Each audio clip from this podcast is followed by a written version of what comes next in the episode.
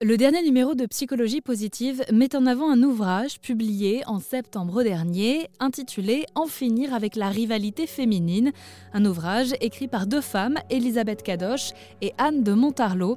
Elle nous en parle au micro d'Airzen Radio.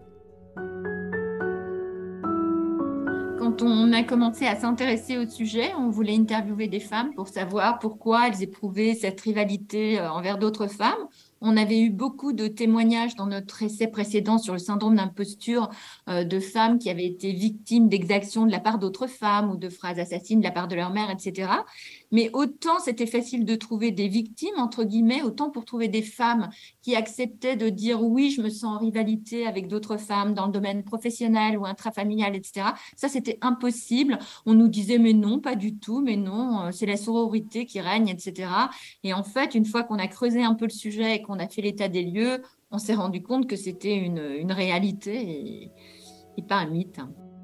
Alors pour en finir avec cette rivalité féminine dont elles parlent, elles ont interrogé des centaines de personnes pour en sortir les clés qui visent à unir plutôt que d'opposer souvent, euh, on projette sur les autres femmes nos propres failles. C'est-à-dire que souvent, quand vous critiquez une autre femme sur son apparence, ça dit plus de vous et de ce que vous pensez de vous-même que de, que de cette autre femme. Donc, bien sûr que si vous, vous travaillez à avoir plus confiance en vous, si vous acquérez un peu plus de confiance, vous allez être moins dans la critique et dans la comparaison. Nous, ce qu'on a coutume de dire, c'est que sur les réseaux sociaux, il y a à la fois le poison et le contrepoison. C'est-à-dire qu'il y a des femmes qui déversent leur bile et leur sur les autres femmes, parce qu'il y a des mouvements comme ça, on a eu des études, on a des chiffres qui sont assez édifiants. Et à l'inverse, si vous savez vous servir des réseaux sociaux, eh bien, vous allez trouver effectivement des communautés qui vont vous soutenir avec tous les jours des mantras, des choses. Et ça, c'est formidable. C'est aussi, euh, c'est aussi ce qui est formidable dans les réseaux sociaux, bien sûr.